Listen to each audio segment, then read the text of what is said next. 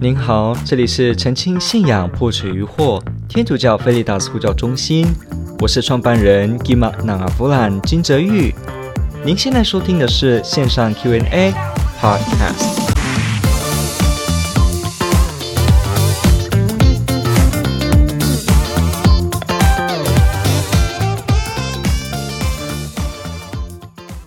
问上帝告诉我们应该爱我们的仇敌。还有宽恕他们，可是恶魔不也是我们的仇敌吗？我们应该如何理解呢？OK，这个问题问得非常好。他提到的就是有关于爱仇人，爱我们的仇人，然后再提出恶魔这件事情。OK，然后我们该怎么面对对恶魔是不是要爱这个问题？这个问题问得蛮有意思的，因为我们常常。甚至可能连福音中提到说爱仇人，可能都会有很多的这个误解。比方说，这个仇人究竟指的是什么呢？按照我们对这个福音的了解，其实他在耶稣福音中说的仇敌。它常常指的呢，是非常的跟我们实际日常用语讲的仇敌是非常吻合的，包括是我们所不能原谅的人，或者真的是跟我们有种族的这个对立，以圣经那个时代和外邦人的这样子的一个民族性的这种划分，这样子角度下，我们所区分的犹太人或者撒玛利亚人，像这样子的一个族群的分别，我们对一个不是我们近人的人呢？我们怎么样的去爱？我们怎么样去爱那迫害我们的人？我们可以说，爱仇敌的最典型的表现，这个最经典的表现，就是在耶稣基督十字架身上。大家有没有注意到，十字架上耶稣他就是做了一个示范：罗马的士兵、犹太议会的判决，然后呢，持续的说：“父啊，宽恕他们吧，因为他们不知道自己。”做的是什么？我们从耶稣身上看到爱仇敌的终极表现。原来他是一个可以对那一些伤害你的人做出一个原谅、跟祈求以及一个祝福。所以爱仇敌呢，它基本上可以用在我们很多日常讲的这个仇敌的面相。我们说的这个我们不能原谅的人，那也当然包括很多社会政治议题上我们所说的这个跟我没有关系的人。我们记得耶稣在福音的爱德金科裕利路加福音第五章第六章的。地方呢，就有告诉过我们，如果我们只爱那些爱你的人，那这样子有什么赏报呢？耶稣接着说，如果我们只爱这些爱你的人，那连罪人也爱那些爱他们的人。这个耶稣这个比喻真的是蛮 shock 的，因为我们一般人真的也有这个经验，我们犯过罪、犯过错的人都比较喜欢那些包容我们或认为我们没有做错的人。我们喜欢那一些好像支持我们的人，然后呢，不要那些跟我们声音不同的人。但是耶稣却用这个比喻说，每个罪人都是如此。好，强盗也喜欢认为没有偷东西的人，然后呢，强奸犯也喜欢那些人们觉得他没有犯强奸的人。任何罪犯都是这样。结果耶稣把这样子的画面呢贴过来问我们说：难道我们也要像这样吗？换句话说，基督徒是要跨越那个界限。我们是要跨越这个所谓的“我与你”一直有这个“我与你”做的一种划分对立、高低贵贱之分的这个线。耶稣基督要我们知道，追随他的人是没有这个的。因此，如果我们也注意到耶稣的门徒十二位，其实身份、工作模式都不太一样。然后呢，耶稣也要他们在其中彼此相爱。所以我们可以看到，基督徒的最核心的价值观的爱仇敌，包括就反映在我们可以大公，我们可以 universal，我们可以拥抱所有的一切。所以天主教会从自古为什么我们在英文叫做 Catholicism，叫 Catholic？为什么我们叫大公教会？因为天主教 Catholic 大公教会这个词的意思就是可以拥抱所有的人，拥抱所有的民族、种族、语言。各种各样的肤色都可以，都是天主的孩子，有这样子的一个心胸，这是我们所说的。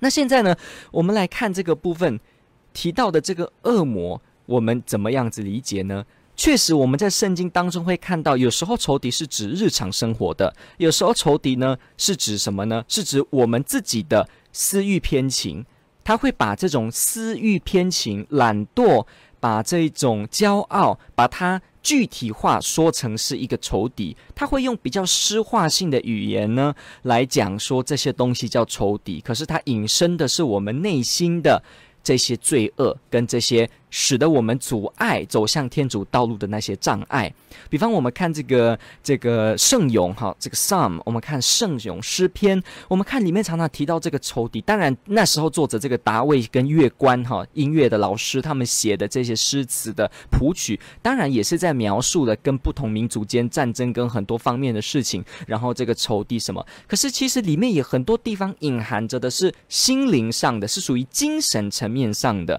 所以呢，我们说的仇敌，它当然不是必然的，只有所谓的跟你有经济上的纠纷或者种族上的不同，类似这样子的，不是，它还包括是心灵的敌人。所以我们有一句很古老的这个讲法，说我们有三个仇人，有没有三个仇敌？什么呢？基督徒有三个仇敌，我们说什么呢？世俗，然后呢，肉身，对不对？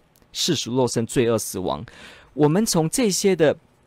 标记当中，我们可以去看到，好魔鬼，我们可以去看到这些东西有精神层面的，包括这个世俗。这个世俗的意思也不是指，呃，真的是外面社会哦。基督徒不是说外面社会全部都是直接全部等于邪恶，不是这样子的哦。那个世俗是带有的是象征意义，在讲的所谓的相反福音这样的。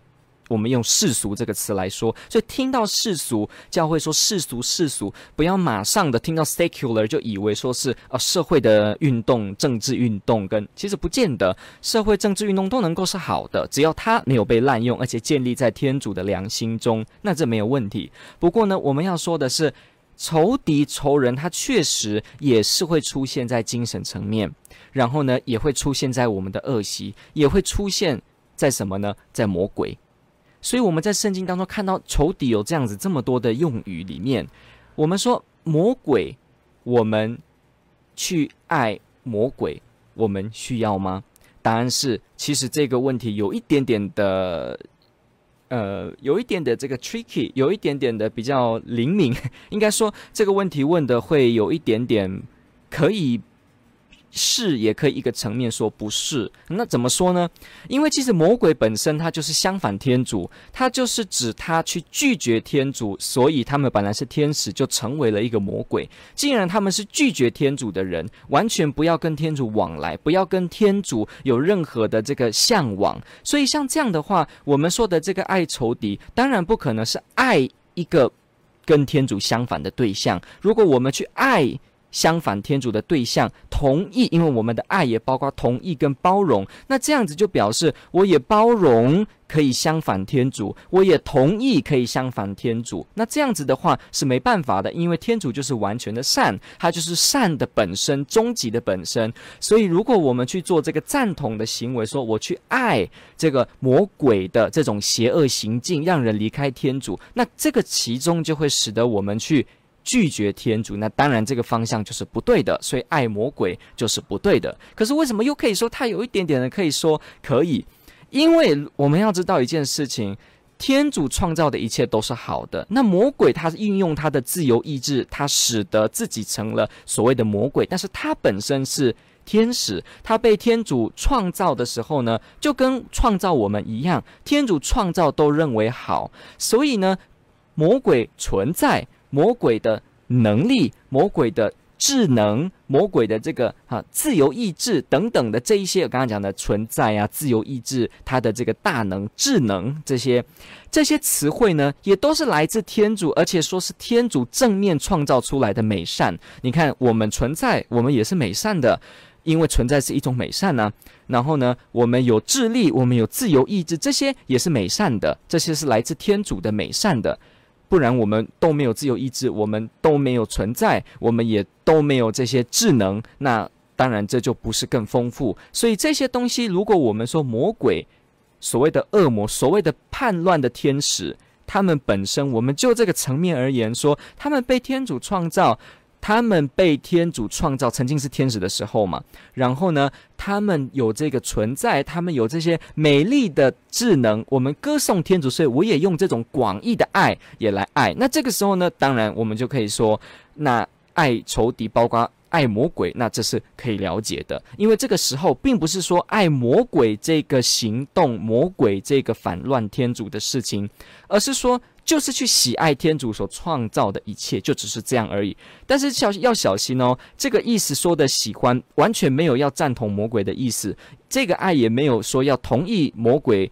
反对天主这个行动，全部都不是。他只是在一个很底下基本的角度而言，我们爱所有的这个受造物，就像有一点像是说，比方我现在有一个针扎到我的手，我的手感到很痛，那可能我会说，诶，奇怪，我好不喜欢痛的感觉，所以我们一般都不喜欢痛，我们不要痛，我们避免痛。但是其实某个角度而言，痛也是美好的，对不对？我们也必须要。爱这个痛怎么说呢？因为这个痛呢，透过神经的传导，什么 P 物质，使得我们知道现在我们的身体面对危险。所以就这个层面而言，它本身的存在也带给我们许多正面的用途、功效。那这时候我们就不会说痛觉是完全的不好，因为它，呃，我们都知道有一种叫无痛症，或者是说痛神经是没有的。那完全的这个没有这个。痛的情况下，那很麻烦的。如果我们的手被撞到、捏到，我们都没有感觉，我们就以为没事，结果身体受到了严重的伤害，那怎么办呢？所以这个角度而言，我们又必须是要喜欢、同意有痛这件事在，因为它对我们有正面的好处。就像是这样子，以这个层面、以这个角度而言，魔鬼也有这样子的一个。积极性的角色，它使得我们知道天主的重要，也使得我们知道魔鬼邪恶行径的阴险。它也使得我们知道说我们是天主的孩子是多么贵重。所以这个角度而言，我们又是可以说，这个魔鬼目前存在这样子的情形，是一种程度上有一种正面的作用，也一种需要的作用啊。所以这个情况可以说，那我们可以说同意。我们去爱魔鬼的存在这件事，正面的意义这件事，OK。不过我必须强调，这个问题是真的比较 tricky，比较这个好像有一点点的含糊含糊，因为这个会有一点让我们拉扯，我们会觉得恶魔好像就是邪恶，可是我们会有点忘记他们存在这件事，他们的智能这件事，他们的自由跟功用这件事，确实也有某种角色。所以基督徒的这个神学里面会有这样子的一个思考。感谢您的回应，这个问题问得非常好，天主爱您。